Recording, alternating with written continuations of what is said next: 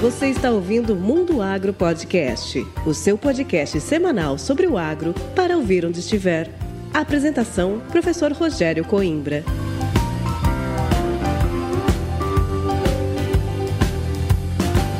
Começa agora mais um episódio do Mundo Agro Podcast, o seu podcast semanal sobre o agro para ouvir onde estiver e quando quiser. Esse episódio do Mundo Agro Podcast chega até você com o apoio da Momesso. Momesso, excelência no tratamento de sementes do on-farm ao industrial. No episódio de hoje, eu, professor Rogério Coimbra, converso com o doutor Maurício Pazini. O doutor Pazini é entomologista, estatístico, engenheiro agrônomo, consultor, pesquisador, especialista em geomática, mestre e doutor em agronomia pela Universidade Federal de Santa Maria, e hoje ele traz a atual situação do ataque de pragas nas lavouras de soja e milho desse Brasil, com destaque para um inimigo oculto que vem assustando bastante os produtores de soja. Quer saber quem é esse inimigo oculto? Então fique aqui e entenda mais como essa praga pode afetar e como prevenir esse problema na sua lavoura.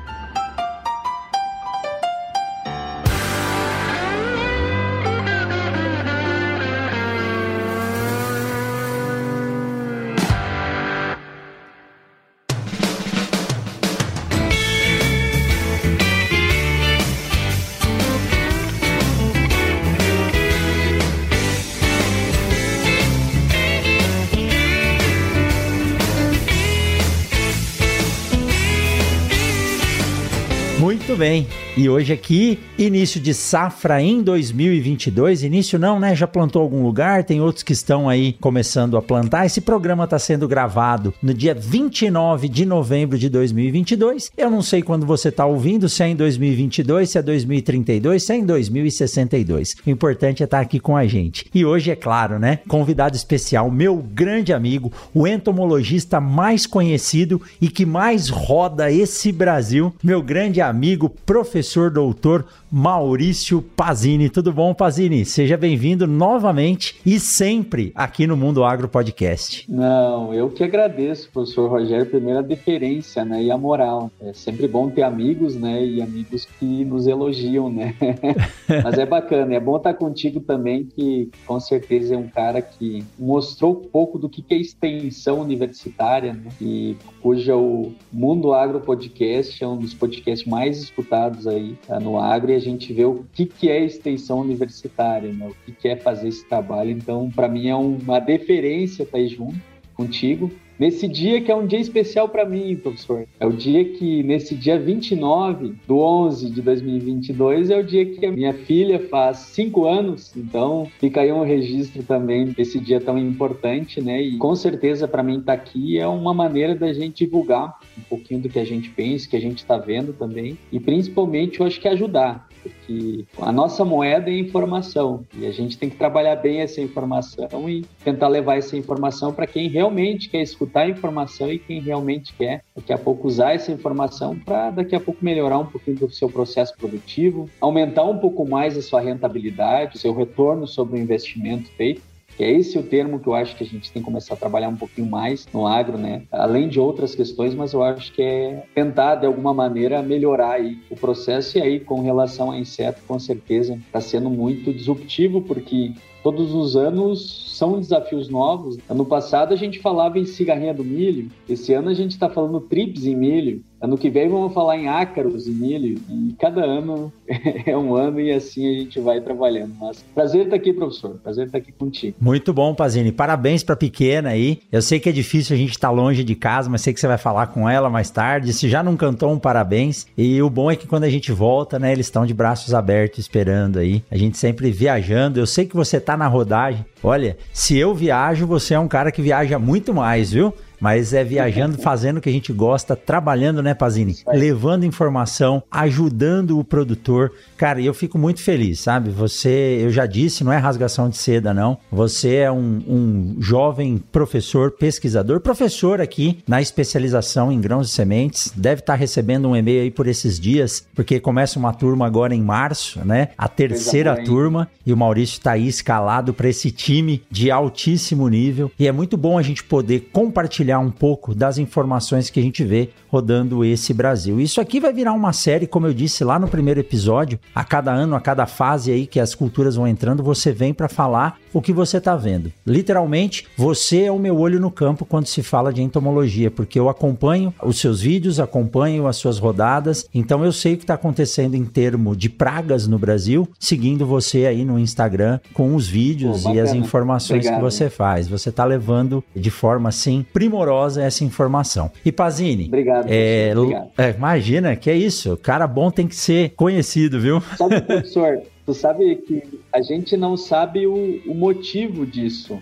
A gente não sabe o motivo de gostar tanto de viajar, visitar a região. Há um custo, muitas vezes, da gente não estar presente, próximo à família, que é quem a gente ama. Mas, por outro lado, eu acho que a gente está ajudando. Não a fazer, criticar o que já foi feito, mas tentando melhorar aquilo que vem sendo feito. E a gente não sabe o propósito, só sabe que de alguma maneira a gente está ajudando. E eu acho que esse é o sentimento que fica. Quando tu sai de uma região, tu sai e tu pensa assim, pô, se eu ajudei aqui colocar uns três sacos a mais líquido no bolso do produtor, isso em 100 mil hectares, que muitas vezes é influência de uma rodada dessas, às vezes passa de milhão de hectares, mas que seja em 100 mil hectares, é, 300 mil sacos a mais na região. São 300 mil sacos a mais, pensando só em soja, que vai rodar na economia da região. E isso começa a gerar uma engrenagem tão importante que isso faz com que a economia ela fique pujante. Né? Então,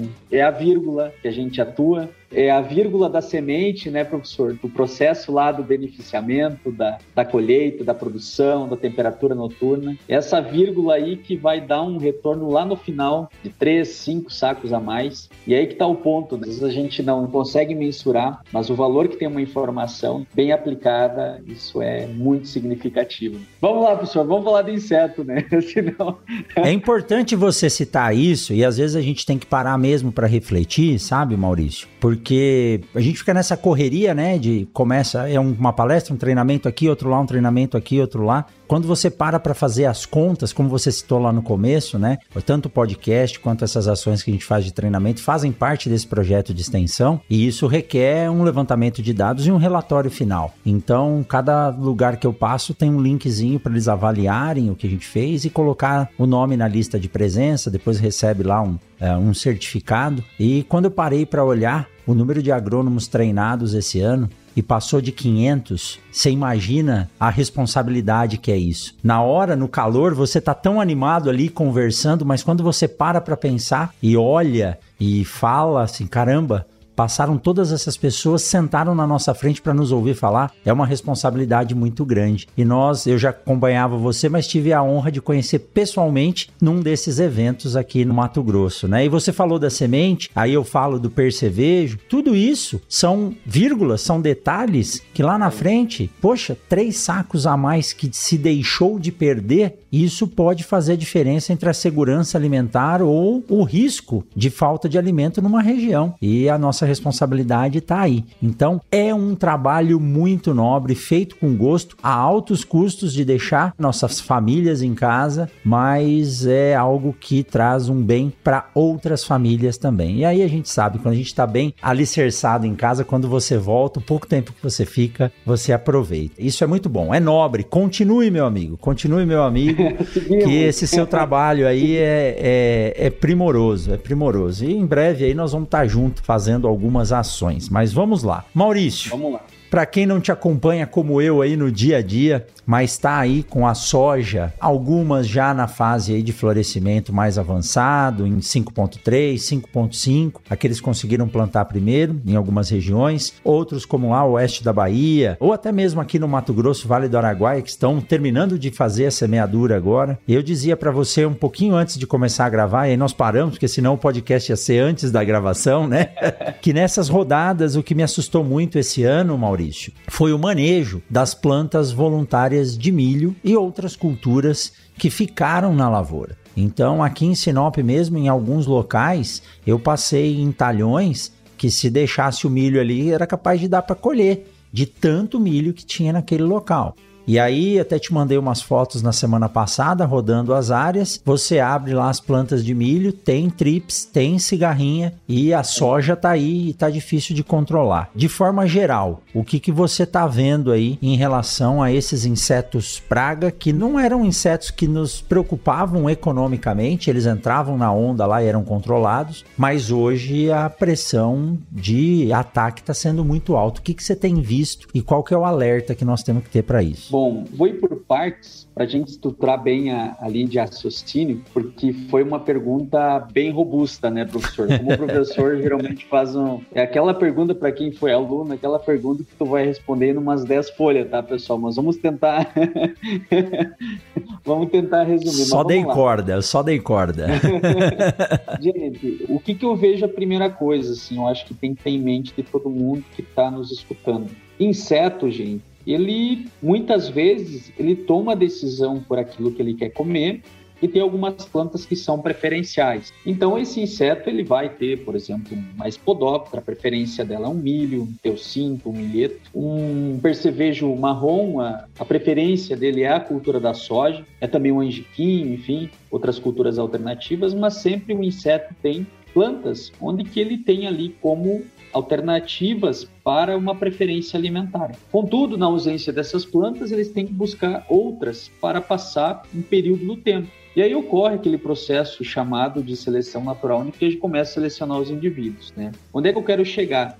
O nosso sistema de manejo, Brasil hoje, ele favoreceu algumas espécies de insetos. Ele favoreceu o percevejo, principalmente percevejo barriga verde, em algumas situações marrom ainda está presente, mas o barriga verde vem sendo selecionado. A gente selecionou trips, caliotrips, franquinella. A gente selecionou espodóptera, né? E a gente selecionou também esse grupo de crisomelídeos, em especial a diabrótica, né? os cascudinhos. Ou seja, independente do cultivo, tu vai ter sempre a presença desses indivíduos ali acontecendo no ambiente. E a presença desses indivíduos denota que muitas vezes a sucessão embora ela pudesse quebrar alguns ciclos, ela só tem favorecido que esses insetos sempre estejam em alta densidade populacional. Dito isso, gente, vamos lá. O que, que a gente tem visto hoje a nível Brasil, tá? Vamos pegar Brasil e Paraguai. No sul do Brasil, principalmente, a gente tem um aumento populacional muito forte de insetos como trips, principalmente naquelas áreas de soja que estão em início de desenvolvimento. Mas isso não é só do Rio Grande do Sul. Outras regiões como Tocantins, Piauí, a gente também tem a presença dela. Paraná é uma densidade um pouco menor que a gente tem de trips. Mato Grosso, praticamente a gente não tem a presença dela, a não ser nas áreas solo um pouco mais arenoso, tá bem? Outra questão fundamental nesse início de desenvolvimento é principalmente a presença de crisomelídeos, cascudinhos em si, isso, em algumas regiões, a gente tem a presença do cascudinho o ano passado falava-se muito em torrãozinho, mas ele era ele meio disfarçado ali, e aí depois o pessoal conseguiu identificar certo que era o cascudinho, enfim. Mas é a presença dele em algumas regiões, pegando principalmente ali de Campo Grande para cima, Mato Grosso do Sul, pega algumas regiões de Mato Grosso e também um pouco do Goiás, tá? Presença dele. E são insetos que nesse início de desenvolvimento já estão se estabelecendo e tirando potencial produtivo. Contudo, Nessas áreas a gente também encontra muito milho voluntário. E nesses milhos voluntários que ficaram do sistema, abrindo esses milhos voluntários, a gente tem muito presença de percevejo, que já está se alimentando justamente ali dessas plantas de milho e também das de soja. A gente tem muita presença de cigarrinha que está em processo de multiplicação nessas plantas ali. E praticamente, pessoal, a gente tem um sistema muito favorável a esses organismos, tá? Onde que eu quero chegar, pessoal? Essa questão e essa observação do professor da presença de muito milho voluntário, a origem dele tem a ver não só com a questão de enfesamento, mas a origem dele tem a ver também com a adaptação de um inseto onde que a Spodoptera frugiperda, normalmente no milho, ele no espigamento, enchendo o grão ali, ela geralmente é lá naquele local onde que a helicoverpa ou seja, lá na ponta da espiga. Contudo, algumas Spodopteras se adaptaram e também estão na base dessa espiga. Estando na base da espiga, ela se alimenta ali e no ato de colher, essa espiga, ao invés de ser colhida, ela cai no chão e isso favorece e colabora para esse grande número de plantas de milho voluntário que a gente tem visto, principalmente Paraná para cima, é o que mais a gente vê. E aí, naquele contexto anterior que eu falei para vocês, isso tem favorecido com que todos esses organismos aumentem suas densidades populacionais. Por quê? Porque o milho é um hospedeiro, e tu controlando o milho, que é um hospedeiro, esses insetos passam a migrar para a cultura da soja, permanecendo ali nessa cultura até vir posteriormente à cultura do milho. Ou seja, o milho voluntário gera a praga do milho posteriormente. E o soja, que fica muitas vezes na lavoura, o soja voluntário, é aquele soja que origina pragas posteriormente também para a cultura da soja, a não ser aquelas que também estão no milho. Ou seja, o nosso sistema hoje, gente, ele favorece, ele favorece muito. Até antes de chegar aqui conversar contigo, professor, eu parei na beira da estrada e na beira da estrada, o que, que a gente tem agora? Muito milho voluntário, por causa do transporte, perdendo muito milho. E aí tu vai naquelas plantas pequenas, plantas ali em B3, V4, tu olha dentro dessas plantas, tem quantas? 5, 6 cigarrinhas ali, só esperando a lavoura do lado ser colhida, que é o soja, para elas migrar para o ambiente de cultivo. Ou seja, hoje, gente, se a gente começar a pensar mais no nosso sistema, um planejamento anual vinculado ao manejo de pragas, todo ano, quando a gente pensa só na cultura, só na praga, só numa situação, a gente começa a perder. A gente vai ter que começar a pensar o sistema começar a pensar o todo, eliminar as plantas que são hospedeiras de insetos, plantas alternativas, controlar insetos em baixas densidades populacionais, para que, para que lá na fase reprodutiva eles não causem tanto impacto. Um exemplo disso vem agora, o exemplo de TRIPS, um inseto pequeno, um inseto crônico, desde o início do desenvolvimento está tirando potencial produtivo. O fato é que não é só no soja, é no feijão, é no algodão, é no milho, é na cultura do tabaco, é no tomate, ou seja, em todas essas culturas ali tem trips, e é um inseto crônico que todo dia está tirando. E se a gente não controlar ou diminuir a densidade populacional desse inseto no início do desenvolvimento, lá no final não adianta, gente, não controla mais. Ou seja, a nossa estratégia hoje é trabalhar cedo, manter a população baixa, para quê? Para que lá no final a gente não tenha surpresas, né? Que é isso que a gente busca evitar no manejo de insetos. Talvez não foi muito do que o objetivo da sua pergunta, professor, mas eu tentei trazer alguns exemplos iniciais de condições e de situações que a gente acompanha, alguns exemplos vinculados a essa parte de ocorrências, né? E depois algumas situações que nos originam essas altas densidades populacionais aí. Mas inseto, como outras áreas, como doença é importante, como planta daninha é importante, inseto também está sendo um protagonista.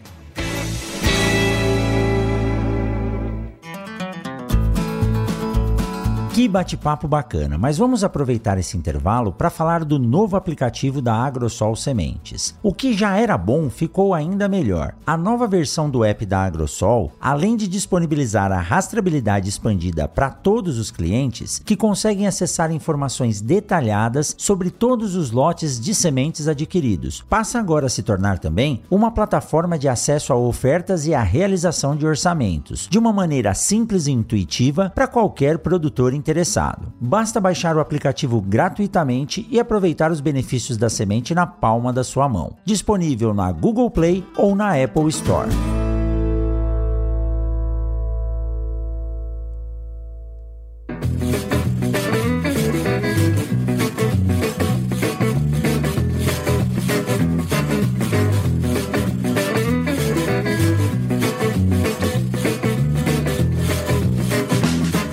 Maurício, foi sim, e você fez um apanhado geral aí, ainda caracterizando por áreas. E eu já anotei algumas coisas aqui que eu quero lhe perguntar. Mas o primeiro ponto que chama a atenção: desde que eu me conheço por gente e desde que eu entrei na universidade, nós ouvimos falar de perdas na colheita, perdas no transporte e essas sementes, esses grãos, né, que não deixam de ser uma estrutura reprodutiva da planta, elas ficam aí em condições de se desenvolver na beira da estrada. Eu também faço como você e já parei tirei foto assim da estrada do lado de casa aqui que parecia um tapete dourado de tanto milho. E muitas vezes é aí que o problema mora. Ah, é a mata? Não, não é a mata não, são essas plantas voluntárias que não são controladas. E nós acabamos nesse ciclo, né? Algumas regiões aí, e eu vi que você estava no Paraguai esses esses dias também, com alguns amigos em comuns lá. Como o Paraguai faz três safras seguidas, essas plantas ficam presentes e é ali que mora o perigo. Então, não basta a gente ter um bom controle efetivo dentro das nossas áreas. Nós temos que controlar o entorno não é uma pessoa sozinha. Isso, é, essa frase que você falou, nós temos que cuidar do sistema, temos que pensar na ecologia dos insetos, das doenças e das plantas como um todo. Isso me lembra quando eu estudei as chamadas bacias hidrográficas. Porque quando você fala em bacia hidrográfica, não adianta o cara fazer um manejo para retenção, controle de erosão no sítio ou na fazenda dele, se, nem, se todo mundo não fizer junto. Então esse não é um trabalho individual, né, Maurício? Sim. E você tá, hoje você está no Mato Grosso do Sul, né? Sim, sim. Agora uh, estou nesse momento em Dourados. Dourados. E aí, Isso. provavelmente já se plantou bastante, mas também tem muita planta voluntária. Então, essa informação que a gente passa da comunidade de produtores, é, não é porque a fazenda é grande que ele não tem que controlar o que ocorre do lado, né? Esses dias eu até dei risada que nós estávamos num talhão com um produtor e falou: ah, esse aqui é o talhão da discórdia, que eu não posso nem parar o carro nesse carreador aqui porque dá briga com o vizinho. Mas nesse contexto, os vizinhos têm que se entender, porque é aí que você vai começar o seu manejo, tô certo? Ou tô errado, Maurício? E tem um detalhe importante também, porque tu falou em perdas, né? Se a gente pegar um grão perdido por metro quadrado de milho, é 3,6 quilos, porque em média, grão vai pesar 0,36 gramas. Perder um grão de soja é 1,6 quilo. Isso é um grão. Quando tu perde 10 grãos, é 16 quilos de soja ou 36 quilos de milho. Quando tu perde 100 grãos, aí serão 360 quilos de milho e 160 quilos de soja. E essa perda, seja na colheita, seja no transporte, essa perda, ela, com certeza, ela gera essas populações, ela gera um problema, porque nessa perda eu vou ter que trabalhar depois o controle das plantas voluntárias, essas plantas que daí passam a ser daninhas. Eu vou ter que controlar o inseto nessa planta voluntária. E além disso, eu vou estar gerando problema meu para a próxima safra. O grande problema hoje é, talvez essa questão das discórdias, vamos, vamos entrar nesse campo aí, que é eu fazer e outro não fazer. O manejo, como tu citou muito bem, o manejo de insetos é como bacia hidrográfica. Ou tu faz isso regionalmente, que seria o ideal, todo mundo pegar junto, ó, gente, tá tendo inseto, vamos se organizar, vamos fazer manejo, vamos ter baixa população, para que uma lavoura não gere problema para outra. Porque inseto migra, inseto toma decisão, gente. Inseto não tem mais comida, ele vai para outra lavoura. Ele não tá nem aí de barreira e coisa, ele não respeita divisa. Ele vai ir, gente tem boia, ele vai. E aí, pessoal, muitas vezes, quando a gente tem altas densidades populacionais no sistema, isso vai corroborar muito para quê? Para que essas populações aumentem.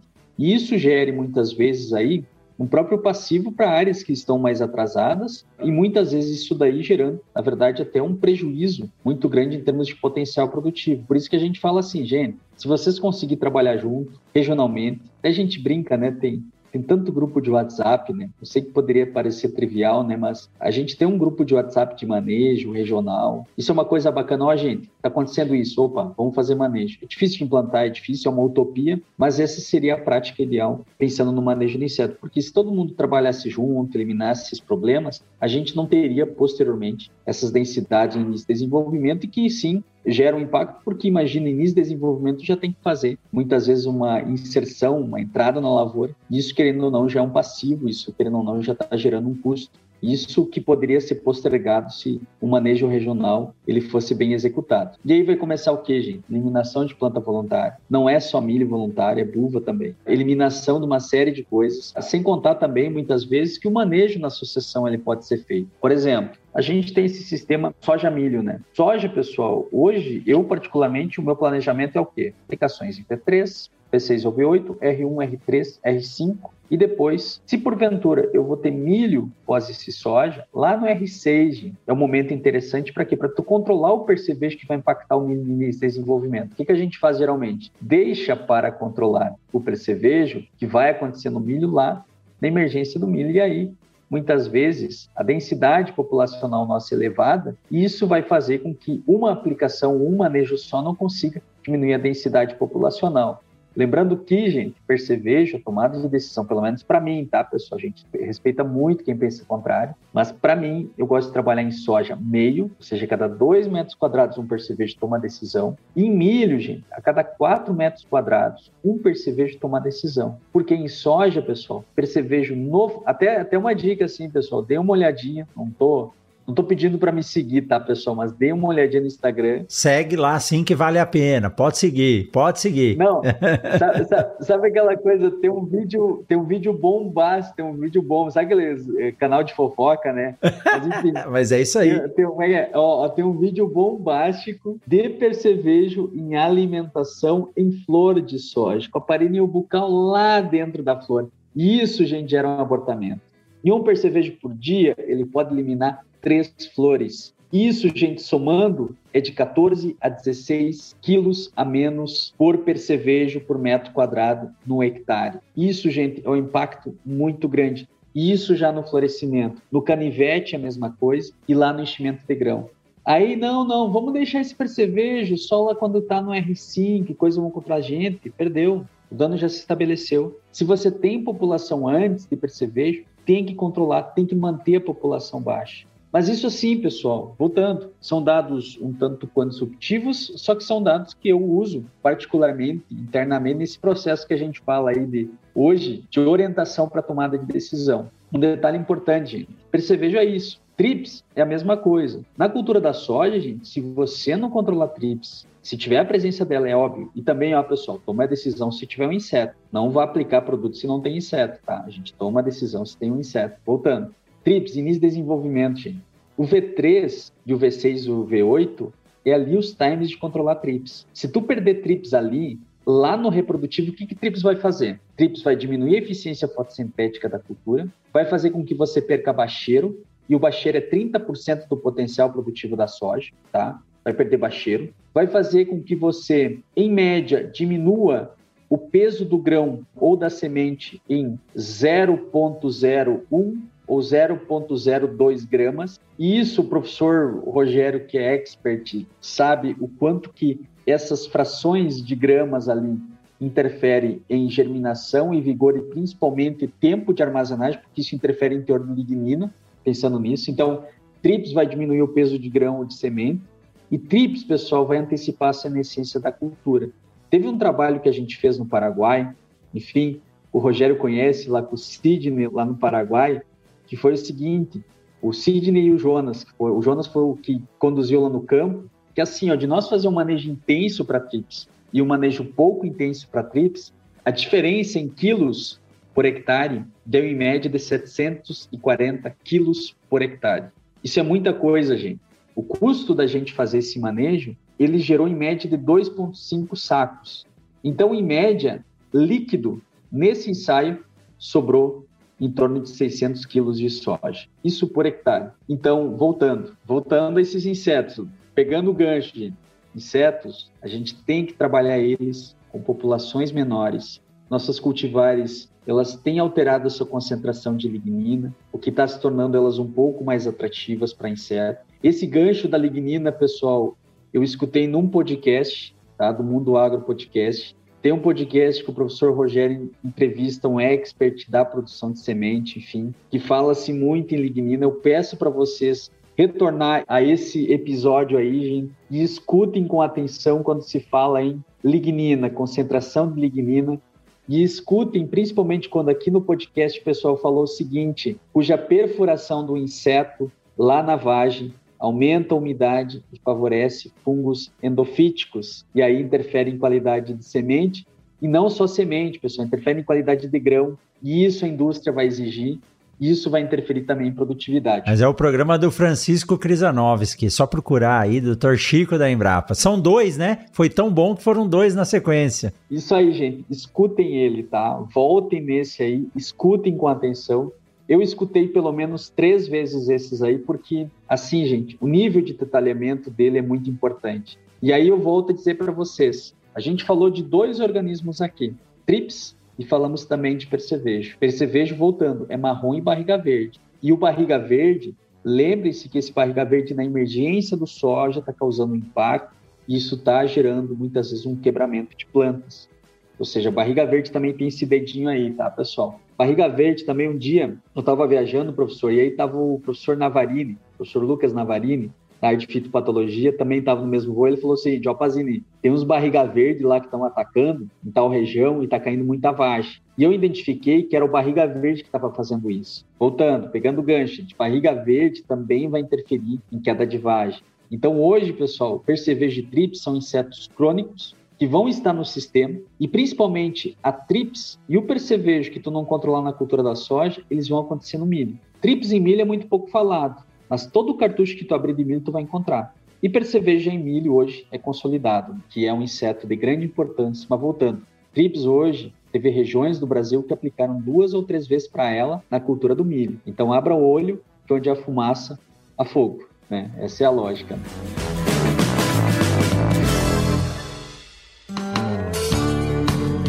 Eu tenho certeza que você está gostando desse bate-papo. Então vamos aproveitar essa pausa para te dar um recado da Momesso. A Momesso conta com o CEM, Centro de Excelência Momesso, onde são feitos testes constantes de novas tecnologias e também o aprimoramento dos equipamentos por ela desenvolvidos, além da realização de treinamentos para empresas, clientes e parceiros. A grande expertise da Momesso está em criar parcerias duradouras, oferecendo soluções personalizadas para o tratamento de sementes. Para conhecer mais a Momesso e também o Centro de Excelência, acesse www.momesso.ind.br. Momesso, excelência no tratamento de sementes do on-farm ao industrial.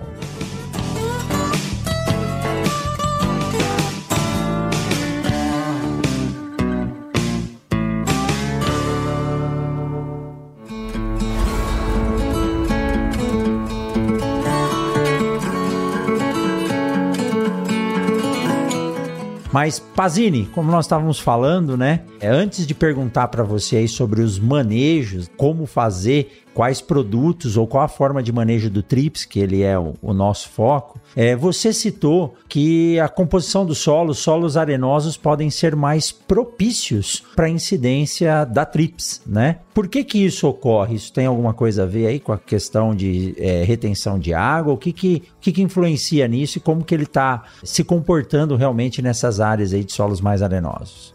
Bom, professor, a gente tinha essa até essa impressão há um tempo de que, principalmente insetos, pegar ali franquinela, enfim, ela ocorreria mais nesse tipo de ambiente, insetos como ali do grupo, enfim, do gênero Caliotrips, eles acontecessem mais em ambientes de solos numa textura mais argilosa. Né? Contudo, nos últimos anos a gente veio levantando que necessariamente tu tem uma melhor adaptação desses insetos e uma multiplicação desses insetos, independente dessa condição. O que vai colaborar muito mais hoje para a questão de trips é principalmente a cultura anterior, que ela gosta de uma cultura de baixa decomposição, ou seja, as poáceas aí são uh, ferramentas interessantíssimas, né? Vamos pegar aí culturas principalmente lá no sul, a questão ali principalmente de trigo, aveia, enfim, vamos pegar aqui para cima um pouco mais de milheto, sudão, pegar um pouco de braquiária, enfim, ela gosta desse tipo de planta ali intermediário e depois ela precisa de, no sistema dela, pelo menos uma fabácea, um feijão, um soja, enfim, para que ela tenha aquele ambiente ideal para que ela possa se multiplicar. Além disso, outras plantas também, como o próprio algodão, o próprio tomate ou a própria questão do tabaco, também vai favorecer muito para que ela passe a se multiplicar e utilize essa planta como um hospedeiro intermediário até para se multiplicar. Contudo, além dessas variáveis, algo que eu não citei, que influencia muito a pressão de TRIPS é a precipitação. Ou seja, até então, anos com precipitação frequente, a gente comumente teria menor densidade populacional de TRIPS anos com restrição hídrica favorece muito mais o aumento populacional de trips. Só que aí vem um detalhe, né? O campo, ele nos prega muitas peças. E esse ano, em ambientes com alta precipitação, a gente está tendo alta infestação de trips. Então, voltando, o que, que é fato? O fato é que, pessoal, ela vai acontecer nas culturas, principalmente do soja, do milho, e ela utiliza outras plantas como hospedeiro intermediário, tá? Esse é o fato. E hoje a gente encontra em grande parte do Brasil e Paraguai a presença desses insetos e querendo ou não, são insetos que a gente vai ter que manejar, vai ter que controlar. E voltando, são insetos pequenos, insetos crônicos e principalmente ali a franquinella, ela é vetora de virose, o que é algo que tem que ficar muito mais atento nessa cultura. Lembre-se sempre, pessoal, toda vez que o inseto se ele foi se alimentou de uma planta e gerou uma lesão, essa planta ela responde. E aí geralmente está associado aos jasmonatos, ácido jasmônico, enfim. Promove uma comunicação entre plantas, mas também faz com que aquela planta cesse seu crescimento e direcione toda a sua energia para defesa. E uma das defesas contra a lesão do inseto é promover a morte de células adjacentes à lesão para evitar com que bactérias ou outros organismos entrem dentro da planta. Então, toda lesãozinha, por mínima que seja, isso já vai afetar muito o aspecto da planta e isso já vai afetar o próprio crescimento e desenvolvimento dela e já vai drenar aquela energia que ela poderia direcionar para o potencial produtivo dela. Isso é um dos fatores, além daqueles outros que a gente já comentou. Além disso, pessoal, só para pegar só um ganchinho, antes eu falei muito do impacto de TRIPS, né? Mas eu esqueci de citar Franquiniella, que o comportamento dela é um pouco distinto. E a Franquiniella, ela gosta muito de meristema, tecidos meristemáticos. E ela, nesse tecido meristemático, quando ela se alimenta, ela promove, em função dos seus sintomas de dano, um certo encarquilhamento das folhas. E posteriormente, essa franquiniela, ela também pode ir para a flor da cultura da soja, tá? causando um abortamento toda vez que eu tiver mais que três franquinielas por flor. Então, só um parênteses aí, professor, para fazer um adendo de anteriormente. Hoje é muito difícil, a gente tinha alguns padrões definidos, mas em função das últimas ocorrências, isso é questão de meses, a gente está mudando a nossa interpretação um pouquinho mais de TRIPS seja anos chuvosos ou anos de pouca chuva, ela vai estar presente. E claro que é um pouco regional. Por exemplo, aqui no ambiente que eu estou, o ano passado deu muita trips. Esse ano já não tem tanto. Então é muito de cada ano e a gente tem que estar preparado. Né? Pazini, você comentando sobre essas pressões né, de, de ataque, e você falou um, um, pouquinho antes que a planta pode ser atacada numa pressão tão agressiva, é lógico que se a gente deixar chegar nesse ponto é difícil o controle, mas que antecipa a senescência. E na produção de sementes, a gente tem tido muito problema com soja esverdeada por antecipação da senescência, seja por falta de água, por compactação de solo, por excesso de água em raiz, por ataque de percevejo, isso já é notório, mas se tiver o percevejo, a qualidade da semente já foi embora. E o TRIPS ou a TRIPS, né? Depois você me diz aí qual que é o, o, artigo que a gente usa corretamente, mas ela pode causar também essa senescência e a gente não vê porque é difícil de você parar e achar ela no campo. A semana passada que eu estava rodando essas lavouras que tinham um número alto de, é, de plantas voluntárias de milho, eu aprendi com você a parar, olhar, fixar o olho, né? Tentar entender o que está ali. Eu não consegui ver esses microinsetos, né? Porque eu lembro né, de trips quando eu fiz meu estágio na sacata e quem trabalhava com tomate ficava desesperado para a gente não entrar contaminado com trips dentro das áreas de multiplicação, porque ele transmitia lá o mosaico vírus, vira cabeça do tomateiro e um monte de coisa. Então tinha que tomar muito cuidado. Nós podemos conseguir, eu pode chegar a ter esse risco de ataque invisível, mas que force a senescência da planta, sem a gente observar diretamente eh, o trips na planta? Sim, e até interessante porque eu sei de produtores que fizeram manejo para E-trips e deixaram uma testemunha. E a diferença de senescência ela passa dos 15 dias. Nossa. Então, isso pode ser bem impactante, né? Mas tu vê, o próprio trabalho que a gente conduziu em Nova Esperança, no Paraguai, mostrou isso. Onde que tu tem um soja ainda verde, fazendo o processo fotossintético, tu tem já no lado um soja já indo para o processo de senescência. Uma diferença de 10, 11 dias ali de antecipação da senescência para onde tu fez o manejo. Ou seja, esse inseto silencioso, ele está ali, ele está todo dia tirando. E eu, eu acredito assim, ó, eu acho que ela não vai ser protagonista, mas ela está ali ela está tirando o potencial produtivo. Como a gente fala, é uma soma de fatores. Talvez ela esteja ali favorecendo algum ataque de patógeno, talvez elas estejam ali transmitindo alguma virose também, mas é notório que elas estão ali, estão tirando o potencial produtivo e lembre-se sempre, antes de tu querer fazer um bom manejo de fungicida no teu ambiente, se você tiver a presença de trips, é muito importante controlar ela antes. Para quê? Para que o fungicida consiga entregar a sua máxima performance, tá? Colocar fungicida num tecido já com lesão, com eficiência fotossintética baixa, provavelmente isso já pode impactar muito uh, naquele potencial produtivo esperado, naquela resposta também que é esperado daquela ferramenta que está usando. Joia. É mais um fator para a gente prestar atenção. Agora vem aí a, a pergunta derradeira, né? Como quando e de que forma fazer o controle. O inseticida que eu faço para barriga verde, para cigarrinha, já controla? Ou eu tenho que usar algum manejo específico, tem alguma molécula específica para controlar a trips? Trips assim, ó, hoje, a primeira dica, não apliquem com presença de orvalho. Isso não foi uma observação minha, foi uma observação do amigo meu, Felipe Moura. Ele fez essa observação, ele trouxe para mim. Em função dessa observação dele, a gente replicou no campo e a gente percebeu que produtos perdem performance quando tem presença de orvalho frente a trips. Então essa é a primeira variável. Segunda variável, não adianta querer controlar ela em alta densidade. Tem que trabalhar cedo, manter baixa a população.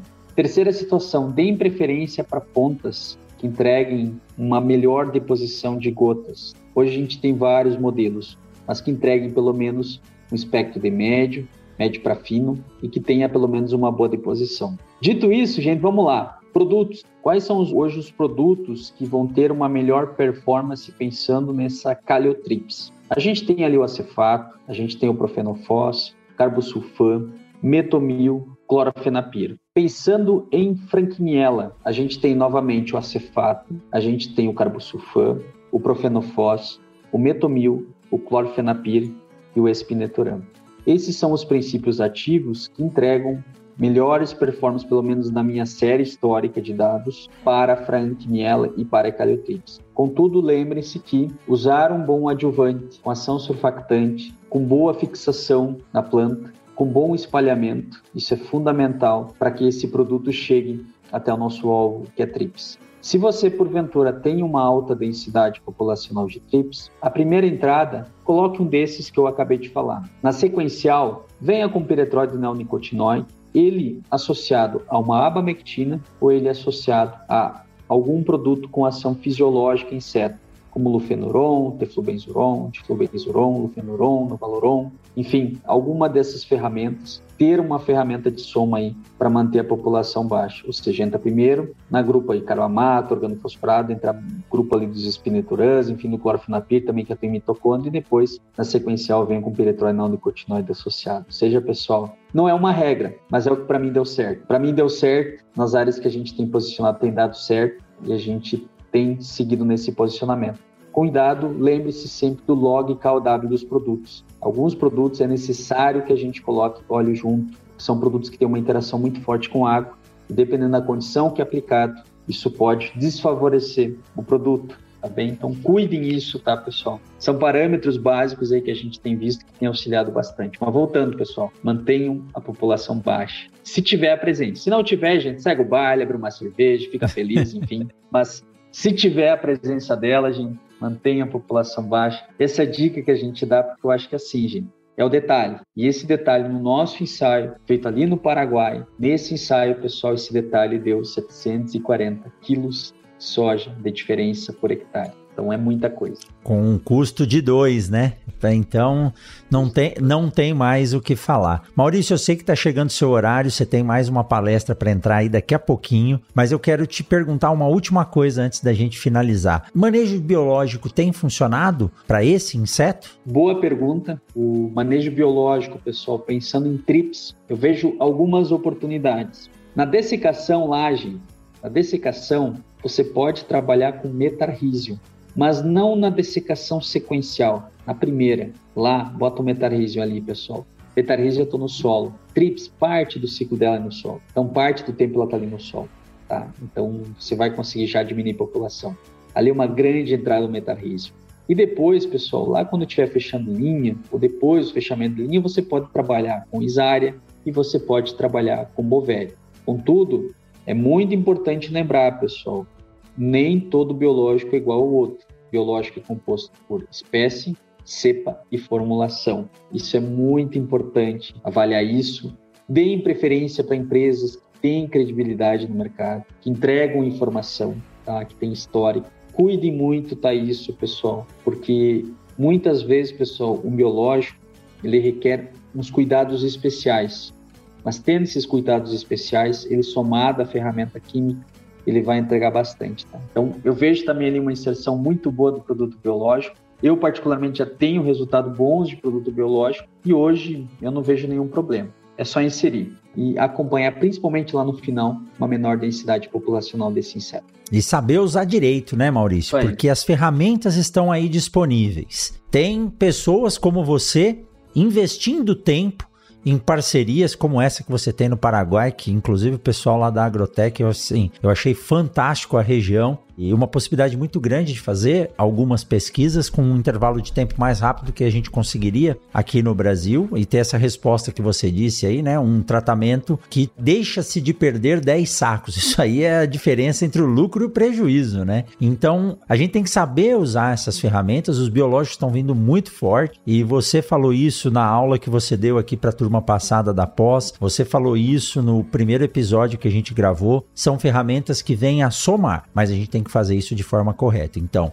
o uso do biológico aí nessa ação preventiva, o uso dos químicos na proporção, na forma de aplicação e na interação correta, isso vai te ajudar a ter uma lavoura mais segura e evitando essas perdas aí que a gente acabou de comentar que podem comprometer tanto a, a garantia de sequência de produção desse produtor. E para isso, eu digo mais uma vez: quem acha que a agricultura é fácil e moleza, tenta, porque não é. é cada um na sua especialidade aqui já apanha para conseguir trazer as informações de forma correta. Eu fico imaginando o produtor recebendo esse mundo de informação. Por isso que cada vez mais a presença do pesquisador, do consultor, de alguém que domine cada assunto específico é um somatório para que o produtor lá no final possa conseguir aí sua excelência em termos de produção e de produtividade.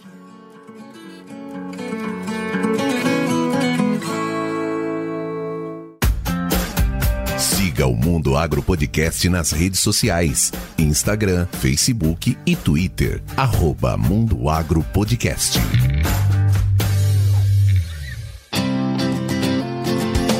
Meu amigo Maurício, eu sei que passou rápido, mas isso só me deixa mais um convite. Vamos voltar para quando tiver a pressão mais alta, falar de manejo, né? De barriga verde, é, de outros percevejos o chamado cascudinho, né? Que a gente ficava aí, é cascudinho, é torrãozinho, então já sabe os problemas que ele causa. Já tá convidado, eu sei que é difícil você parar, mas quando você parar esses 20, 30 minutinhos aí de intervalo entre uma palestra e outra, a gente conversa mesmo aí dentro do hotel e você traz essas ricas informações para os ouvintes aqui do Mundo Agro Podcast. Muito obrigado, meu amigo Maurício. Eu que agradeço, professor, e fica assim, vamos falar deles, vamos falar também de cigarrinha, tem muito assunto aí para a gente discutir aí para os próximos meses, eu acho que tem muita coisa acontecendo. Antes de finalizar, gente, umas dicas importantes. Não deixe de monitorar a lavoura, isso é fundamental. Andem na lavoura, sempre da borda para o centro da lavoura. Monitorem pelo menos uns 10, 20 pontos aí para ver o que está acontecendo, acompanhar o fluxo populacional.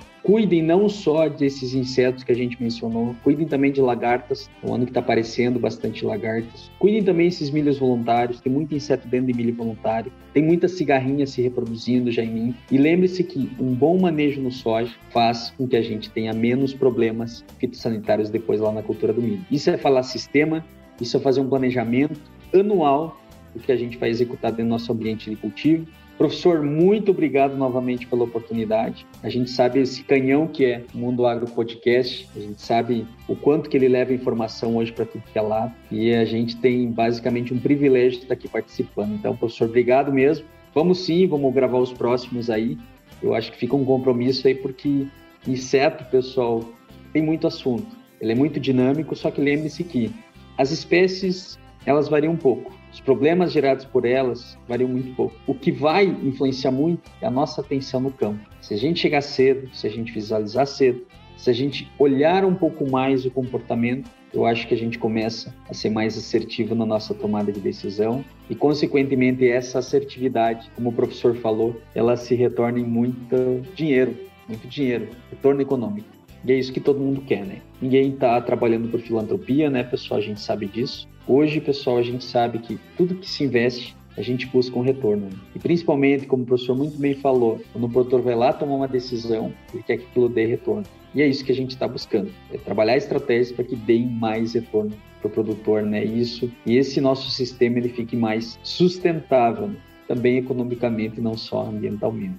Obrigado, professor. Tamo junto e vamos que vamos. É isso aí. Ó, negócio é o seguinte: o Maurício tá aí com um pouco mais de 10 mil seguidores no Instagram. Eu sei ele não gosta que fique falando isso, mas eu falo porque coisa boa tem que ser compartilhada. Você que acompanhou a gente até agora, que gostou desse bate-papo, não tem como não gostar da forma leve, prática, né? E de fácil absorção que o Maurício nos passa, esse mundo de informação que ele tem. Mas siga o Maurício lá no Instagram, é Pazini, P-A-S-I-N-I ponto M-P B, de Maurício Pazini Batistella, é isso? Maurício Paulo Batistella Pazini, um nome bem estranho. Ma Maurício Paulo, Maurício Paulo Batistella, é isso aí. Então, sigam o Maurício, colocou aí Maurício Pazini, facinho de encontrar, tem uma pancada de vídeo. É o cara que, se você olhar aqui no Instagram dele, tem muito mais vídeo do que foto. E vídeo é informação. Então siga aí o professor Maurício Pazini, que é professor na pós-graduação aqui na UFMT em Sinop também. E lá você consegue mandar um direct, mandar uma mensagem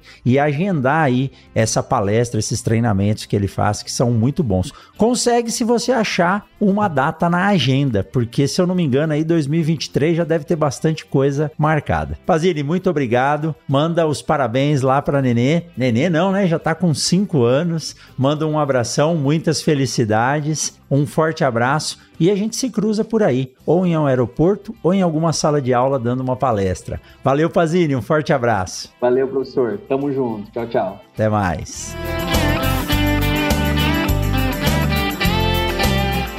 Você acabou de ouvir o Mundo Agro Podcast, o podcast semanal sobre o agro disponível na sua plataforma de áudio preferida. Siga o Mundo Agro Podcast no Spotify ou na Amazon, assine no Apple Podcast e se inscreva no Castbox ou no Google Podcast. E favorite no Deezer, assim você receberá uma notificação a cada novo episódio publicado. Eu sou o professor Rogério Coimbra e encontro você na semana que vem em mais um episódio do Mundo Agro Podcast.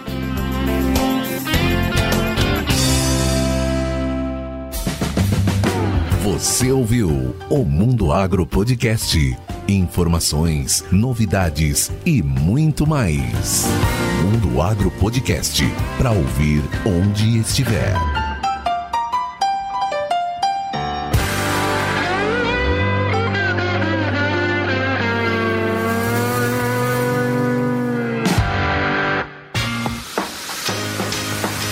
Olá, meu nome é Thiago e eu sou o editor desse podcast. Para saber mais sobre o meu trabalho é muito fácil. Acesse o site ediçãoondemand.com.br ou segue lá no Instagram, arroba.